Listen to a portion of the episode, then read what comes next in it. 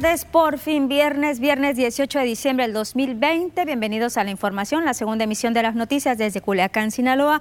Como siempre, con mucho gusto saludando a quienes nos ven a través de nuestro Facebook, las noticias de Culiacán. Vámonos a la información. Lamentablemente, la madrugada de este viernes asesinan al exgobernador de Jalisco, Aristóteles Sandoval. La madrugada de este viernes fue asesinado al interior de un bar de Puerto Vallarta el exgobernador de Jalisco, Aristóteles Sandoval. De acuerdo a lo que informó el fiscal del estado de Jalisco, Gerardo Octavio Solís Gómez, el atentado ocurrió cerca de la 1.40 de la mañana de este viernes, dentro de un bar ubicado en la avenida Francisco Medida Asensio, en el municipio de Puerto Vallarta. El exmandatario se encontraba en el lugar acompañado de otras cuatro personas, tres varones y una mujer. El fiscal del estado dijo además que el atentado ocurrió cuando Sandoval Díaz dejó su mesa para ir al baño. Ahí fue atacado por la espalda, al parecer por dos sujetos con un arma de fuego. Eh, también eh, en el lugar de los hechos hubo un enfrentamiento en la parte de afuera Hubo una serie de disparos relacionados con el mismo evento afuera de este restaurante. Los peritos están haciendo el levantamiento de todos los indicios, son cascos de diferentes calibres. El fiscal del estado de Jalisco, Gerardo Octavio Solís Gómez, aseguró durante esta rueda de prensa que la escena del crimen del asesinato del exgobernador Aristóteles Sandoval Díaz fue totalmente manipulada por el personal del restaurante donde ocurrieron los hechos. Esto va a dificultar, reconoció, las investigaciones, ya que toda la escena fue movida. Y desde luego atendiendo a que hubo una serie de disparos en las afueras del restaurante, también quisiéramos pedir el apoyo de la ciudadanía con la finalidad de si hubo alguna persona que hubiera tomado algún video, que hubiera tomado alguna captura de pantalla, algo que nos pudiera ayudar, dado que, como les comento hace un momento, el personal del restaurante literalmente eh, eh, se deshizo de todos los indicios que estaban al interior. El exgobernador contaba con un equipo de custodia, según confirmó el propio secretario de Seguridad Pública del estado de Jalisco. El funcionario, que desafortunadamente exfuncionario pierde la vida, contaba con equipo de seguridad, tenía dentro de su equipo 15 elementos asignados, así como vehículos blindados y vehículos blandos. Estaba protegido de acuerdo a la ley de protección a funcionarios y funcionarios con su equipo de, de seguridad. El presidente de la República, Andrés Manuel López Obrador, lamentó desde Palacio Nacional el homicidio del exgobernador y comprometió colaboración del gobierno federal para el esclarecimiento del suceso. Es eh, un asunto que se va a investigar para que se conozca la causa, el móvil y se castigue a los responsables. Aristóteles Sandoval nació en Guadalajara en 1974 y fue alcalde de Guadalajara entre 2010 y 2012, así como gobernador de Jalisco entre los años 2013 y 2018 por el Partido Revolucionario Institucional, el PRI. Era licenciado en Derecho por la Universidad de Guadalajara y estudió una maestría política y gestión pública en el Instituto Tecnológico y de Estudios Superiores de Occidente. Para Televisoras del Pacífico, edición Margot Durán informa. Wilber González.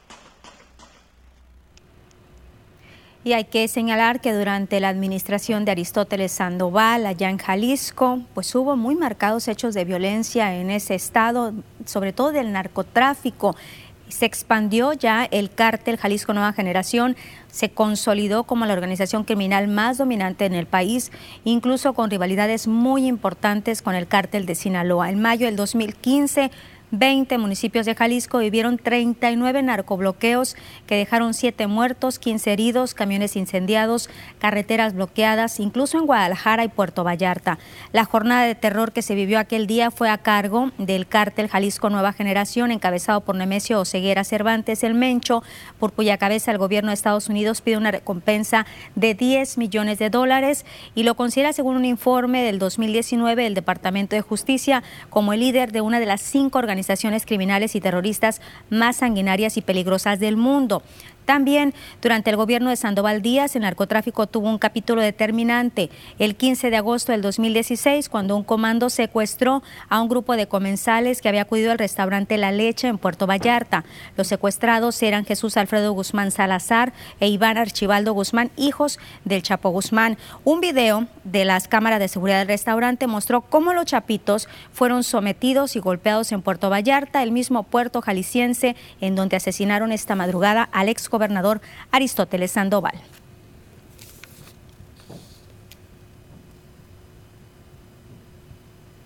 Y el más del tema de inseguridad, Sinaloa no se ubica dentro de los seis estados con mayor número de homicidios aquí en México, pero Culiacán está dentro de los 15 municipios con mayor incidencia de delitos en homicidios dolosos.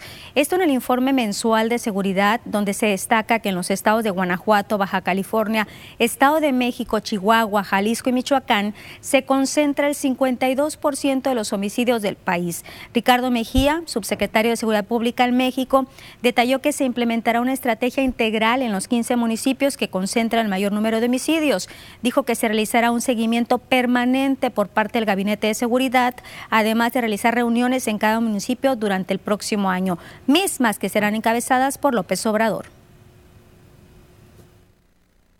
En el periodo que va del actual gobierno, de diciembre del 18 a noviembre de 2020. Eh, destaca Tijuana, Juárez, León, Acapulco, Culiacán, Guadalajara, Benito Juárez, Quintana Roo, Cajeme, Celaya, Irapuato, Chihuahua, Salamanca, Morelia, Iztapalapa y Tlaquepaque, en Jalisco. Para tal efecto y por instrucciones del presidente, siguiente,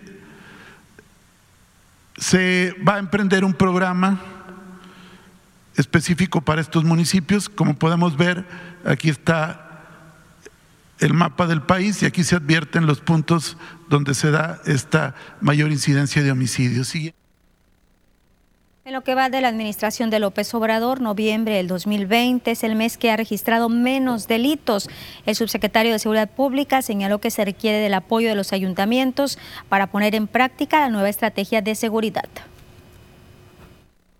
Importante es regular establecimientos mercantiles, los llamados giros negros, donde se han dado eh, casos de, homicidios, donde ha habido eventos importantes y, la intención es poder regular con mayor eh, fuerza legal estos centros.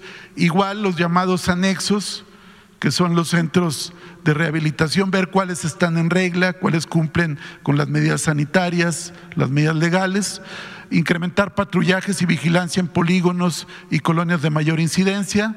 Se va a incidir en el combate al narcomenudeo en las llamadas tienditas, y abatir la extorsión, el llamado cobro de piso. Y Mejía Verdeja precisó que de 11 delitos, 10 de ellos durante un año presentaron una disminución, siendo los delitos relacionados con la delincuencia organizada los que van a la alza. Como delitos migratorios, electorales, delitos en materia de hidrocarburos, delitos financieros, delitos contra la salud, delitos fiscales, delitos cometidos por servidores públicos. El único que sufre un incremento es delitos de delincuencia organizada, pero aquí hay una salvedad. Esto la propia Fiscalía General de la República, cuando advierte que en un hecho delictivo intervienen eh, más de tres individuos con fines delictivos, cataloga estos delitos como delincuencia organizada. Es decir, los delitos relacionados con la incidencia delictiva del fuero común muestran una reducción, excepto feminicidios, que incrementó un 1.7%, y violencia familiar un 4.4%. De los ocho delitos, 15 disminuyeron.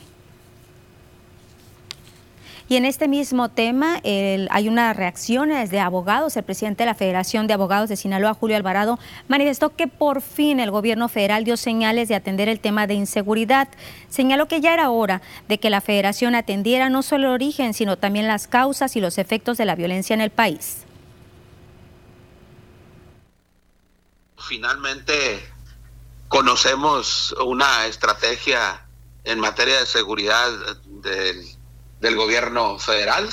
Eh, por dos años desconocíamos eh, cuáles eran las este, estrategias, no se había implementado políticas públicas desde los, de los dos años a la fecha, ¿no? porque eso de, estrategia de, de, abrazos este, y no balazos, pues no estaba funcionando, ¿no? Entiendo que, que el, presidente con, con, con, algunas estrategias que implementó, lo, lo que quiso atacar fueron fueron las causas, pero no los efectos. Los efectos están aquí y ahora. Estos son los más inminentes.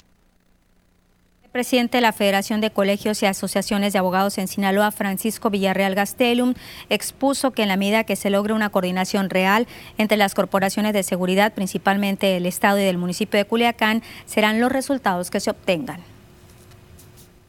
Pues no, no deja de ser un, un gran respaldo de la presencia de la milicia, de las de las corporaciones de la federación porque siempre se impone un respeto, ¿no? Un respeto y obviamente la, la, aquí la responsabilidad de la prevención, que vale más prevenir que investigar, en ese tenor, pues obviamente se debe poner las pilas, lo que es la policía preventiva del municipio, la, la Secretaría de Seguridad Pública Estatal, que son los elementos esencialmente preventivos. Y sí, yo, yo creo que más que nada lo que está fallando más que nada es la prevención del delito. Y usted recordará un hecho que se registró en la carretera Los Mochis Topolobampo, donde un conductor de un automóvil arrolló a ciclistas, dejando muerto a uno y a varios heridos. Pues ya las autoridades de la Policía Municipal de Ahome localizaron el vehículo que presuntamente le quitara la vida al ciclista Julio César García, abandonado en la colonia Naranjos por las calles Mariano Escobedo y G. Ortega. El reporte se dio a conocer a las 11 de la mañana, por lo cual autoridades se trasladaron al punto antes mencionado. El comandante del grupo GOT Alexis Anduaga López, dijo que la localización se debió gracias a la cooperación de la sociedad aumense, quien se abocó a realizar una pesquisa en redes sociales para encontrar la unidad. Fue una denuncia anónima. También señala que ya se tiene ubicado al dueño del vehículo. Tenemos la identidad del probable responsable eh, ya de, los hechos también. Nada más, sí, esa información eh, eh, de momento va a continuar reservada por las investigaciones que tiene la Fiscalía, pero este, tenemos ya incluso algunos señalamientos en contra de, esta persona. Por lo pronto es una persona, el conductor ya en su momento que esta persona rinda su declaración o algo, ya estaría mencionando si lo acompañaban muy posiblemente eh, otras personas. No, no está detenido, eh, únicamente está eh, identificado como presunto responsable. Nos vamos a pausa y al regreso el dirigente del CENTE 53 nos habla de que hoy salen de vacaciones en el sector básico.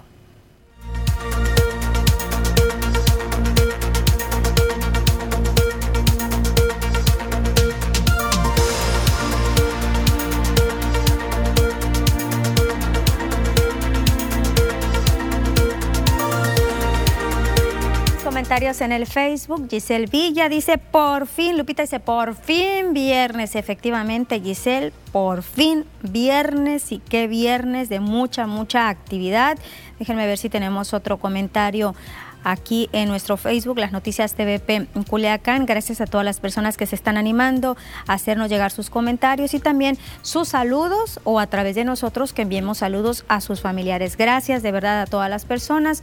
Pues bueno, qué lamentable iniciar este día con un asesinato a un exmandatario estatal. Veremos qué es lo que sucede realmente con esto. El presidente de la República, López Obrador, señaló que este caso no va a quedar impune de este gobernador priista asesinado, pues más o menos menos a la una de la mañana en un restaurant bar allá en Nuevo Vallarta, un, algo candente que se vive definitivamente desde hace muchos años allá en el estado de Jalisco y que esto, este asesinato a este exmandatario, pues de nueva cuenta vuelve a prender los focos rojos en esa entidad que veremos si se resguarda o no, si se refuerzan los operativos que se están realizando con la Guardia Nacional en este punto y ver si se despliega o no también más elementos por el incremento de la inseguridad que se va a vivir. Esperemos que no allá en el estado de Jalisco. Muy, muy, muy lamentable. Ahorita le daba cuenta después de estos hechos delictivos que durante la administración del gobernador se han registrado, fuertes hechos. Eh, recordaremos esas imágenes de los narcobloqueos que se vivieron en diferentes puntos de Jalisco, estos asesinatos, las muertes que se registraron, esta situación también de los hijos del Chapo Guzmán. Ya veremos y le estaremos informando en qué para toda esta investigación. Regresamos a las noticias.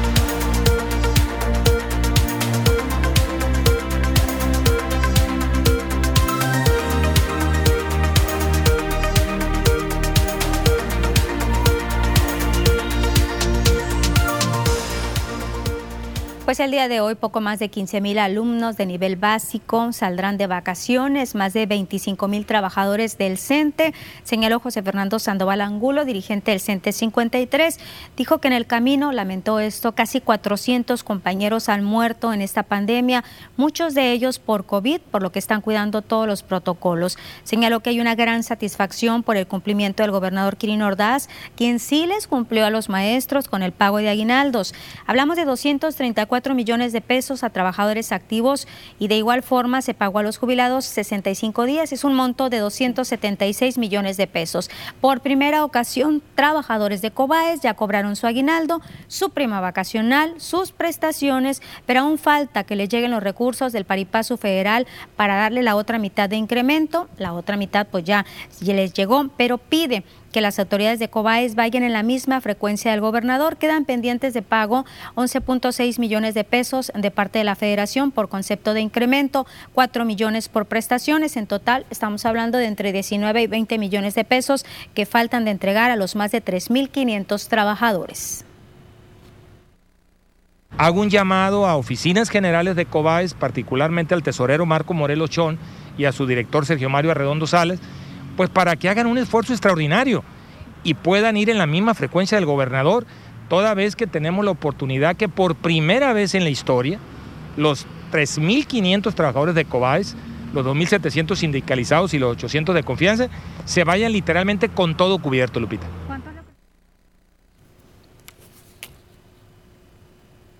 Y hoy salen de vacaciones, regresan hasta el próximo 7 de enero y este regreso va a seguir igual que estamos ahorita, será virtual, lo está confirmando el secretario de Educación Pública en Sinaloa al encabezar el evento Reflexiones Educativas. ¿Qué hicimos? ¿Cómo estamos? ¿A dónde vamos?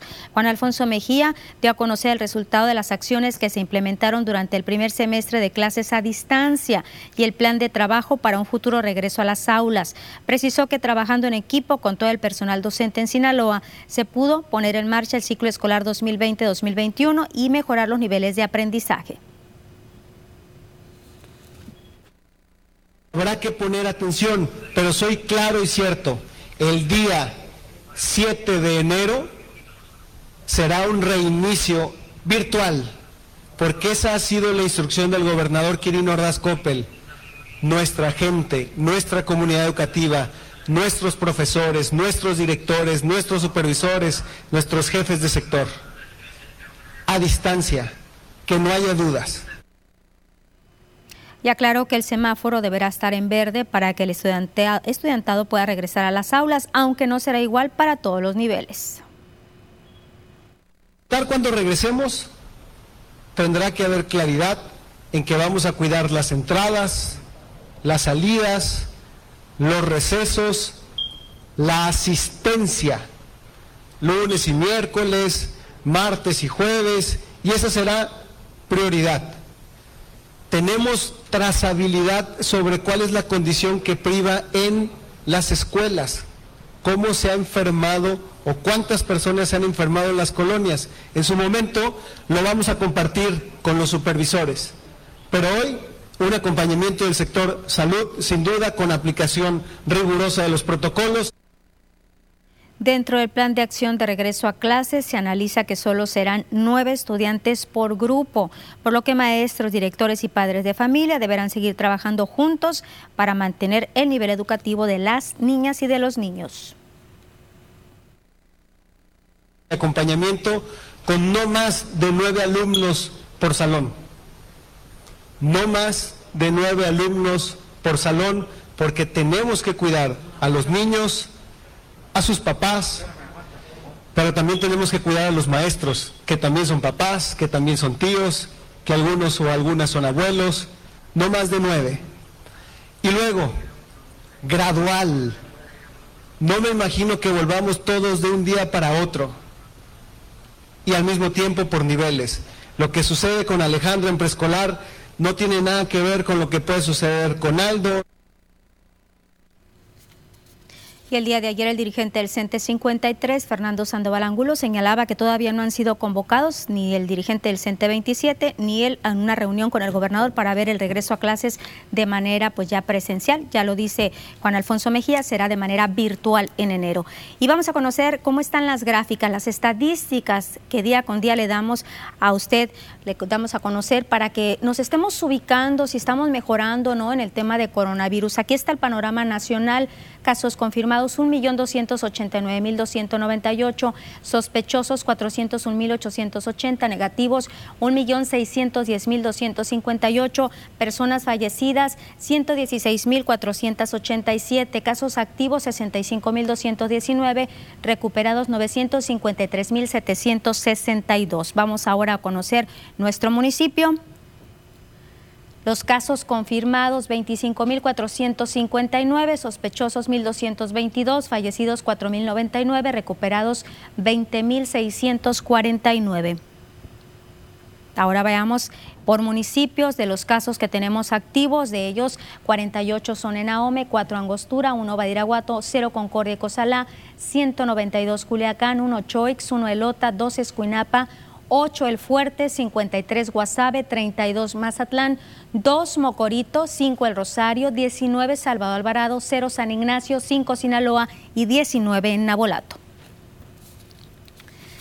Y el presidente de la República, Andrés Manuel López Obrador, en menos de 15 días así ha insistido, ha sido reiterativo en este llamado a la sociedad para que nos quedemos en casa. No es necesario salir para evitar así contagios de COVID. Expresó que en todos los estados están reforzando las estrategias de salud para contener los contagios, ya que de las 32 entidades federativas, en 8 hay incremento de contagios, encabezando la lista Ciudad de México y el Estado de México. Dijo que el personal de salud ya está cansado Nosotros estamos eh, desde hace 10 días aumentando la capacidad hospitalaria, esto es, que haya camas suficientes, equipos, médicos, enfermeras, eh, que se tome en cuenta que ya es mucha la fatiga de los médicos, de las enfermeras, que han estado salvando vidas. Por eso eh, se está llevando a cabo este plan. Señaló que desde hace dos semanas se reforzaron las acciones de prevención en todo el país, entregando insumos a los hospitales y personal médico e incrementar el número de camas COVID. Se ha informado eh, un incremento de casos, de contagios, por COVID y tenemos que cuidarnos, guardar la sana distancia, no eh, realizar fiestas, salir a la calle solo si es urgente, si es necesario, si es indispensable. Eh, y le decía que la Ciudad de México y el Estado de México son de estas entidades que se han incrementado los casos de COVID, van a aplicar nuevas estrategias, van a cerrar todas las actividades no esenciales desde este sábado hasta el 10 de enero para frenar el avance de la epidemia que atraviese un pico máximo en la capital desde el estallido de esta enfermedad. Van a permanecer abiertos los servicios de alimentos sin preparar o preparados para llevar a domicilio. Los sectores de energía, transporte, manufactura, salud, funerarios, de construcción, financieros y de telecomunicaciones. Nos vamos a pausa, al regreso hablaremos de que ya hay presupuesto, ya presupuesto definido para que ejerza gobierno del Estado en el 2021.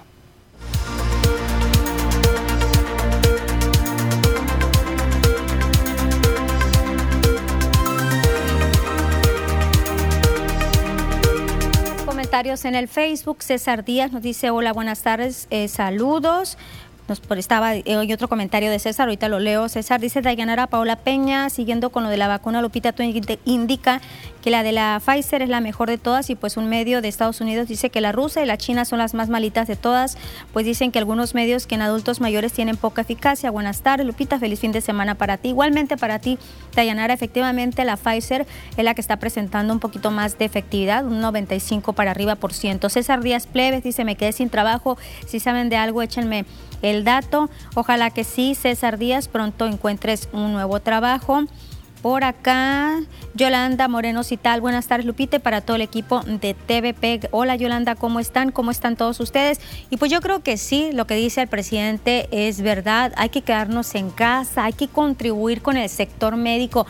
Obviamente ya han sido muchos meses de desgaste, muchos meses también donde muchos de ellos en esta lucha contra el coronavirus se han quedado en el camino. ¿Cuántos médicos, cuántas enfermeras han quedado, al muerto porque se han contagiado para atender a personas, a pacientes que llegan que ni siquiera los conocen? A lo mejor muchos de ustedes dicen, bueno, ese es su trabajo, sí, efectivamente es su trabajo, pero ¿cuántas personas de estas se contagiaron? Por no ser responsables, por no atender todas estas medidas sanitarias que nos han dicho las autoridades que las estemos aplicando. Hay que contribuir con el sector médico. Regresamos a las noticias.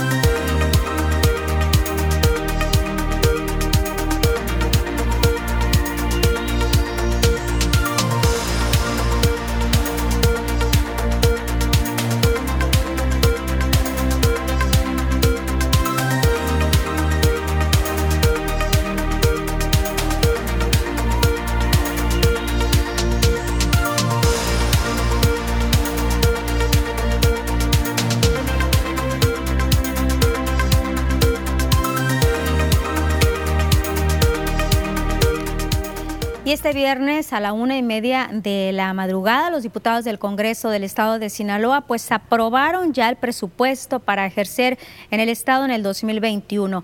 Los partidos políticos han destacado cada quien por su lado que hubo unanimidad en esta sesión donde se reasignaron 567 millones de pesos destinados a áreas de salud, educación, pensiones, ayuda para el campo, vivienda, entre otros. El primer punto que nos pusimos de acuerdo y es muy importante porque es una demanda eh, que implica distintos aspectos, lo que tiene que ver con pensionados de trabajadores al servicio del Estado. Por lo tanto, el primer acuerdo que cerramos fue que se asignaran 300 millones para los pasivos que se enfrentan por parte del IPES.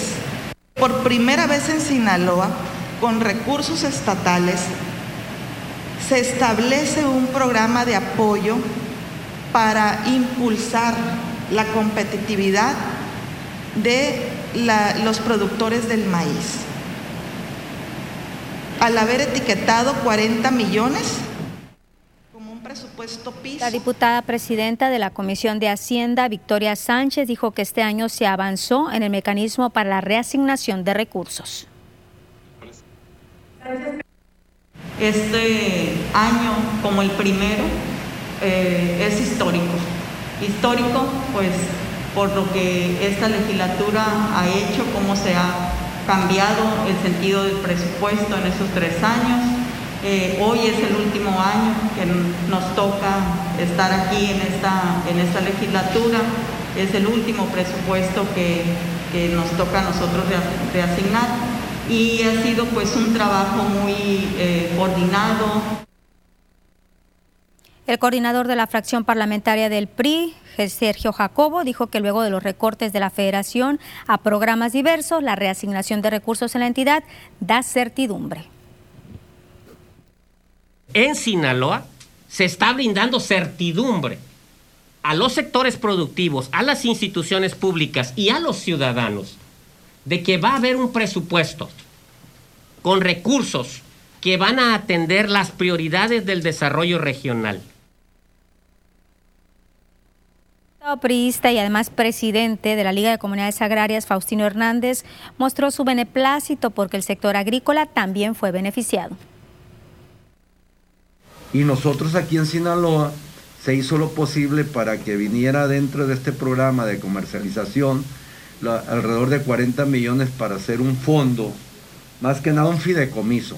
Ese fideicomiso nos viene a nosotros dar la garantía para darle la certidumbre a dos millones y medio de toneladas aquí en el estado de Sinaloa. Si nosotros producimos 6 millones, tenemos la oportunidad a través de la financiera o de FIRA de buscar un esquema a través de este, de este recurso y la UAS se encuentra en espera de la transferencia que va, a ser gobierno del Estado o que vaya a ser gobierno del Estado de recursos correspondientes al total de la administración de este mes para poder realizar el pago de aguinaldo a los trabajadores esta misma semana. El rector Juan Eulogio Guerra anunció el martes pasado una ruta que se trazó para poder pagar la primera quincena del mes y el aguinaldo completo a los trabajadores, tanto activos como jubilados, en donde uno de los aspectos era que el gobierno estatal entregara a la universidad la partida del presupuesto presupuesto que le corresponde a la institución en este mes y que asciende a poco más de 333 millones de pesos. La quincena se pudo pagar en punto de las 20 horas del martes 15 de diciembre. Sin embargo, aún no se ha hecho el depósito de estos recursos estatales a las arcas universitarias para poder realizar el pago del aguinaldo a más tardar el día de hoy. Detalló Guerraliera que la solicitud de incremento presupuestal representa una cantidad de 324 millones 395 mil pesos para el próximo año. Parece ser que la propuesta del Ejecutivo al Congreso es proporcionarle 24 millones a la universidad. En promedio, la universidad ha venido recibiendo en los últimos años 100 millones de pesos promedio anual.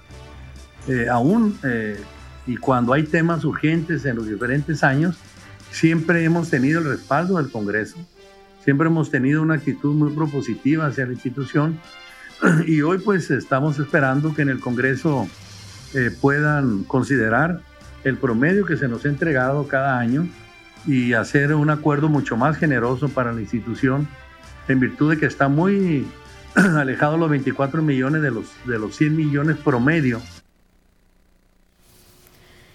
y el gobierno de México ha identificado estos patrones que durante este mes de diciembre están dando de baja a sus trabajadores ante el IMSS y ante el Instituto del Fondo Nacional de Vivienda para los trabajadores mismos que históricamente son recontratados en enero del siguiente año. Las bajas injustificadas impactan negativamente en la continuidad de los derechos laborales, de seguridad social y de vivienda de los trabajadores. Entre noviembre y diciembre del 2019 se perdieron 382.210 puestos de trabajo, de los cuales el 65% corresponden a trabajadores registrados como permanentes. Si bien existen contrataciones temporales legítimas, pues lo cierto es que muchos de estos trabajadores dados de baja en diciembre y recontratados en enero están registrados por los patrones en el IMSS como permanentes permanentes. Estas bajas son una práctica irregular. Durante enero del 2020 se recontrataron con la misma empresa 130.359 trabajadores que fueron dados de baja en diciembre del 2019. El incumplimiento de obligaciones laborales y de seguridad social tienen consecuencias legales que pueden poner en riesgo las finanzas de la empresa e incluso llevar a los patrones a enfrentar responsabilidades administrativas y penales. Y vamos a cambiar de tema en el tema de las elecciones. El Partido Acción Nacional, el Nabolato, no le interesa ir en alianza con otro partido político para puestos de elección municipal. Omar Quevedo, presidente del PAN en Nabolato, dijo que la militancia municipal coincide que existen cuadros políticos para representar a Nabolato en los puestos de elección popular. Señaló que hay militantes con buena trayectoria. Consideró que las alianzas del PAN con otros partidos las pueden concretar para los puestos en diputaciones o la gubernatura la posibilidad de irnos este, solos en el municipio, coincidiendo con una buena parte de los militantes, de que analicemos el tema por la presencia y la imagen que tiene el PAN y poder ir solos en el próximo proceso del 2021. Este, es muy importante tocar los temas de los posibles candidatos que podemos tener al 2021, los ciudadanos y los militantes este, simpatizantes también de Acción Nacional eh, dicen eh, que es muy bueno el poder, el poder ir nosotros solos en el próximo proceso. Tenemos cuadros al interior del PAN y siguen los registros el movimiento ciudadano en la búsqueda de una candidatura. En esta ocasión, este viernes, fue Guillermo Martínez quien aspira a ser candidato a diputado por el Distrito 13. Comentó que es un ciudadano emanado de la sociedad civil y del área empresarial que se ha dado cuenta que para hacer un cambio se debe de cambiar de trinchera, estar en los puestos donde se toman las decisiones para unificar esfuerzos y trabajar sociedad civil empresas y gobierno. Dijo que es un gran reto ser joven, pero es necesario que se refresque la política con nuevos rostros y su propuesta va encaminada en este sentido. Primeramente es el poder llevar y el poder legislar para todos. La intención, como comentaba en un inicio, es poder unificar esfuerzos de todos los actores de la sociedad para que se involucren y construyan política de abajo hacia arriba y no de arriba hacia abajo. De igual forma, tengo la intención de atender y defender a los grupos que históricamente han sido marginados, como las mujeres, los jóvenes, las personas discapacitadas, personas en situación de calle, entre otros grupos que lamentablemente y durante mucho tiempo no han sido atendidos. También se registró Amado Zazueta, quien aspira a una candidatura a diputado por el Distrito 15. Dijo que se registra porque tiene una misión de demostrar el valor, dar valor a todas las ideas que tienen los jóvenes. Los jóvenes están creando, están emprendiendo y se busca que sean inclusivos, que vayan en favor del medio ambiente. No somos apáticos a la política, somos apáticos a que nos obliguen a pensar de una manera, que nos obliguen a actuar de una manera y sobre todo que solo nos utilicen para llenar espacios y llenar requisitos. Los jóvenes tenemos mucho valor, tenemos mucha capacidad y tenemos mucha fuerza. Nos vamos a una pausa, seguimos transmitiendo en el Facebook. Al regreso, la información deportiva.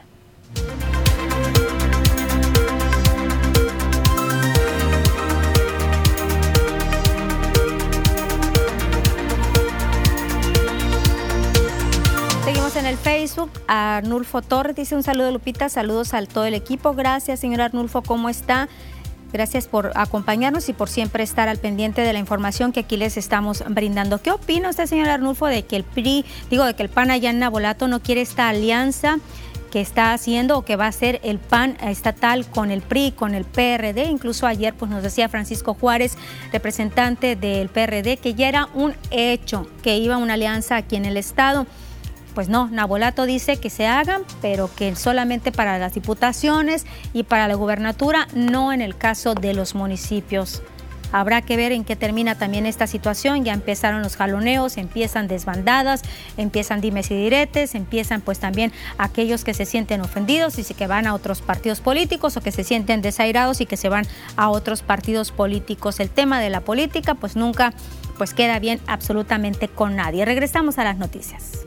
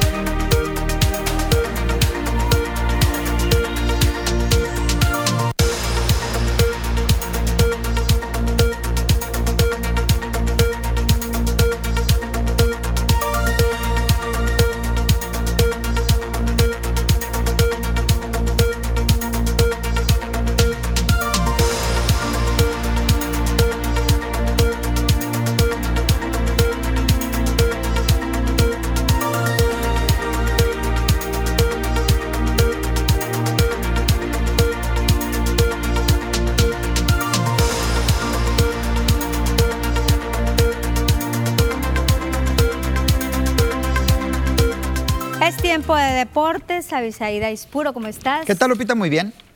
Viernes de mucha información. Viernes de muchísima información, así es. Y arrancamos con la información deportiva. Muchas gracias, Lupita. Vámonos con el apasionante mundo de los deportes. Arrancamos con temas de la Liga Mexicana del Pacífico de Béisbol. ¿Cómo le fue a los tomateros de Culiacán ayer jugando ante el equipo de los Sultanes de Monterrey? Bueno, pues la victoria fue para el conjunto eh, de la Sultana del Norte. Se apuntaron la victoria al son de tres carreras contra dos. Paulo Orlando fue el hombre que marcó la diferencia el día de ayer por parte del equipo de Sultanes de Monterrey al conectar cuadrangular y produce dos carreras. Sebastián Elizalde en su regreso lo está haciendo bien con Tomateros de Culiacán. Ayer conectó cuadrangular, produce carrera, pero no pudo aportar el resto de la ofensiva y terminó perdiendo el equipo Guinda. A partir de hoy los Tomateros visitan a los Charros en el Estadio Panamericano. El duelo para el primero de la serie, Edgar Arredondo ante José Ollervides.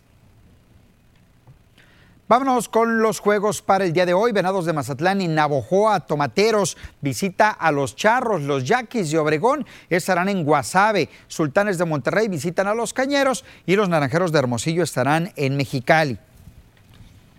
Vámonos al tema del automovilismo, la Fórmula 1, y es que esta mañana se dio a conocer una noticia muy importante en relación al mexicano Sergio El Checo Pérez, quien firma para la escudería Red Bull.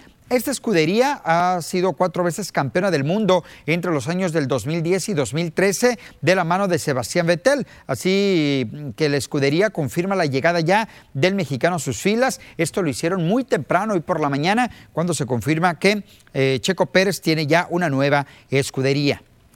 Vamos al tema del fútbol. Los Tigres de la U de Nuevo León cerraron preparación este día para encarar el compromiso correspondiente a las semifinales ante el Olimpia de Honduras. Mañana a las 6 de la tarde se verán las caras. El ganador va a la gran final.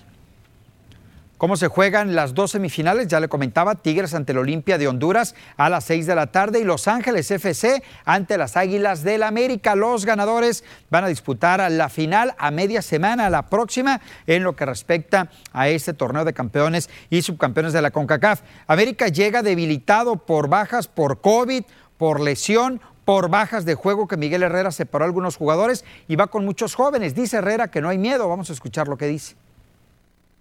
Pero miedo, pues no, yo creo que usaste una palabra muy inadecuada. Creo que vas a enfrentar un equipo fuerte, un equipo que está haciendo bien las cosas, pero nosotros también somos un equipo importante. A nivel historia, pues obviamente pesa más el nombre de América que cualquier equipo que haya en la MLS hasta el día de hoy. No sé en el futuro muy lejano, no sé cómo va a pasar, pero el día de hoy es un equipo importante el que vamos a enfrentar, pero también América es un equipo importante, a pesar de que nos, tenemos ausencias.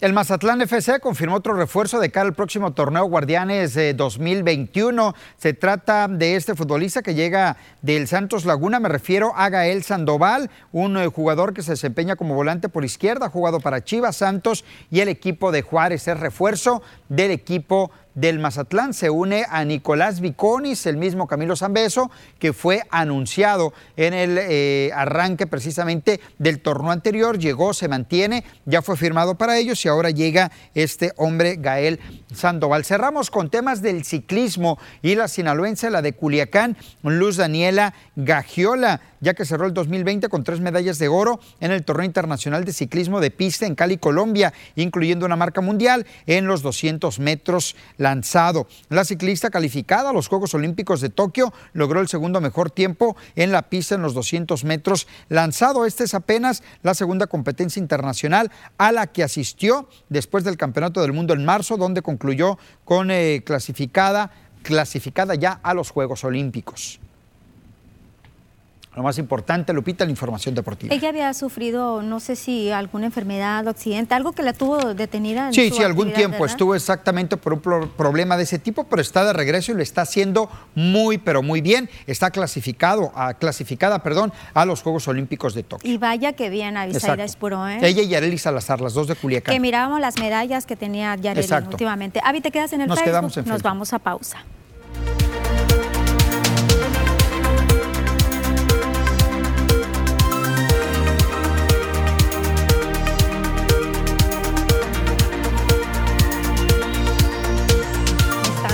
Molestando. Así son ellos, así son, no caigas en su juego. No, no, sí, es que nosotros si les dijéramos todo lo que nos comentan por el chicharo, que a veces nos dicen cada El cosa. grillito, ¿cómo dicen el grillito? Sí, el grillito cantor.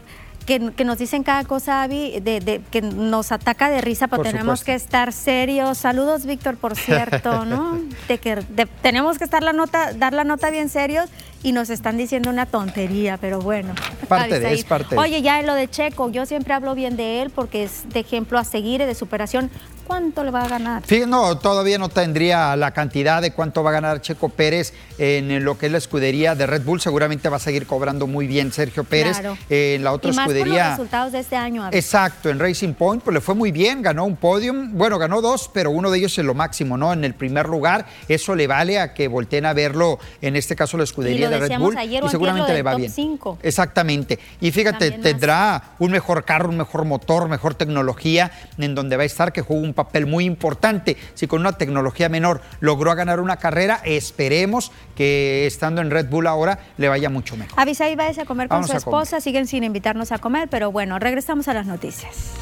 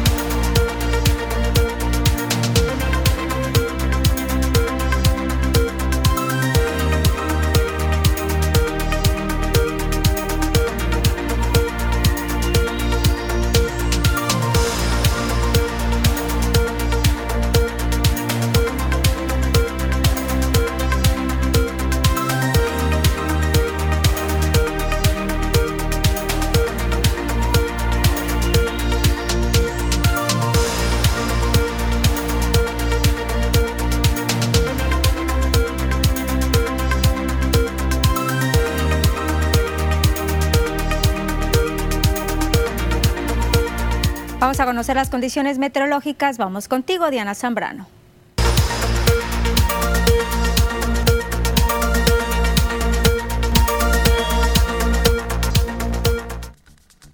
Hola, ¿qué tal y buenas tardes? Bienvenidos aquí al reporte meteorológico.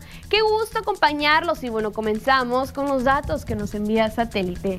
Les cuento que el día de hoy tenemos al Frente Frío número 22, el cual se estará ubicando sobre el noroeste de la República Mexicana, provocando rachas de viento de hasta 60 kilómetros por hora. Nos vamos a conocer las temperaturas actuales en algunos puntos importantes del país, comenzando por la frontera en Tijuana, donde actualmente se registran 18 grados, La Paz el día de hoy con 24 grados, Guadalajara despejado con 27 grados, Acapulco 31 y ya para finalizar, Mérida con un cielo despejado y 28 grados.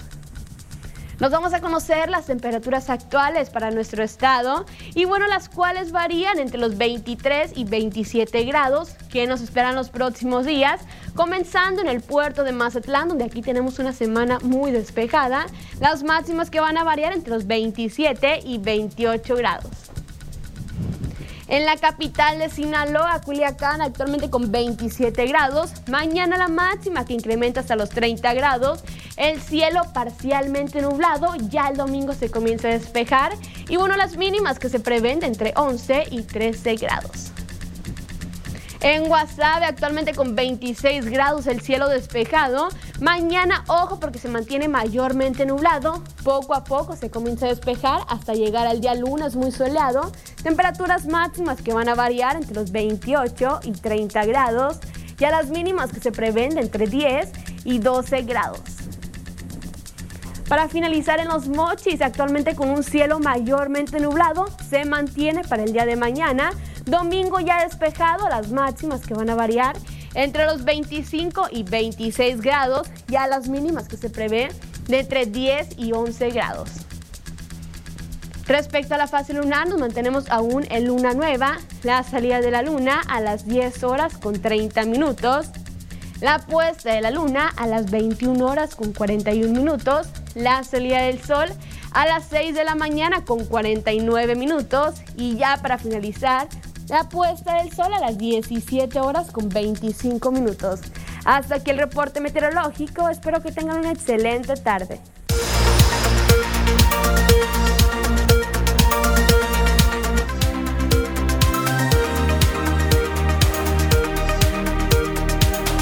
comentarios en el Facebook, nuestra última parte de esta interacción con ustedes. Arnoldo Arce, saludos desde Nebraska. Lupita, saludos Arnoldo.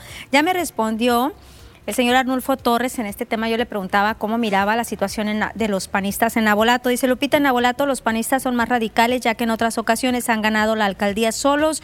Por eso no quieren alianzas en la alcaldía, pero acompañados en las diputaciones porque ahí sí les ha ido mal. Saludos, pues sí. Ya veremos también a quién postulan, porque dice el mismo Juan Carlos Vega, eh, presidente del PAN aquí a, nivel estatal, que muchos ciudadanos se están acercando, empresarios se están acercando ante ellos que tienen cuadros buenos y que van a dar la sorpresa en este proceso electoral del 2021, que van a ir poco a poco recuperando todos estos espacios. Y veremos también cómo se ponen de acuerdo con los demás partidos políticos que van a conformar esta alianza, el PRIPAN y el PRD, para la asignación, para la designación de sus candidatos, sobre todo el candidato a gobernador o candidata a gobernador que se tengan estos partidos. Yo le voy más que vaya a ser un hombre en esta alianza, el que vaya a encabezar la candidatura al gobierno del estado de Sinaloa, pero pues bueno, esperar también los tiempos que marca esta convocatoria que ya entró en vigor este proceso electoral el pasado 15 de diciembre y poco a poco pues están dando a conocer de nueva cuenta las fechas o recordándonos las fechas que se tienen para el registro tanto de aspirantes como la coalición o si van a ir algunos candidatos independientes que no han querido dar algunos nombres ahí en el IES, pero dicen que sí, sí han pedido información personas que quieren una candidatura independiente. Regresamos a las noticias.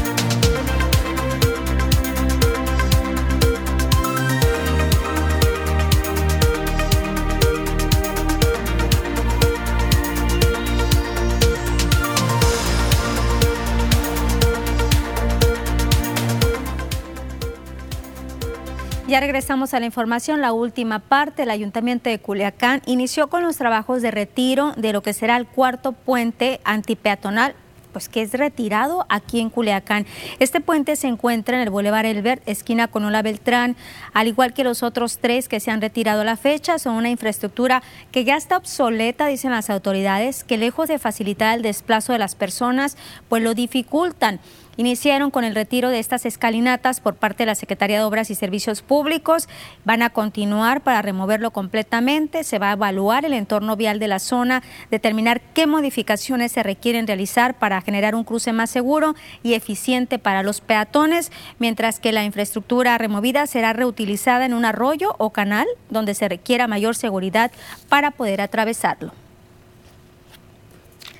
Y tenemos denuncia ciudadana, es un tiradero de basura lo que se localiza en una esquina de la avenida Patria la calle Sauce en la colonia 5 de Mayo. Esto ha provocado la molestia de algunos vecinos ya que son pocas viviendas las que hay en esta calle, predominan los negocios de diferentes giros, muchos de ellos, de estos muchos desechos que se van y se depositan en este lugar son precisamente los locales comerciales. Esta denuncia la hemos presentado en reiteradas ocasiones incluso las condiciones de la vialidad de repente sí van y raspan, pero la basura prevalece ahí. Hay un letrero en esta barda, lo mirábamos, que prohíbe que se tire basura en el lugar.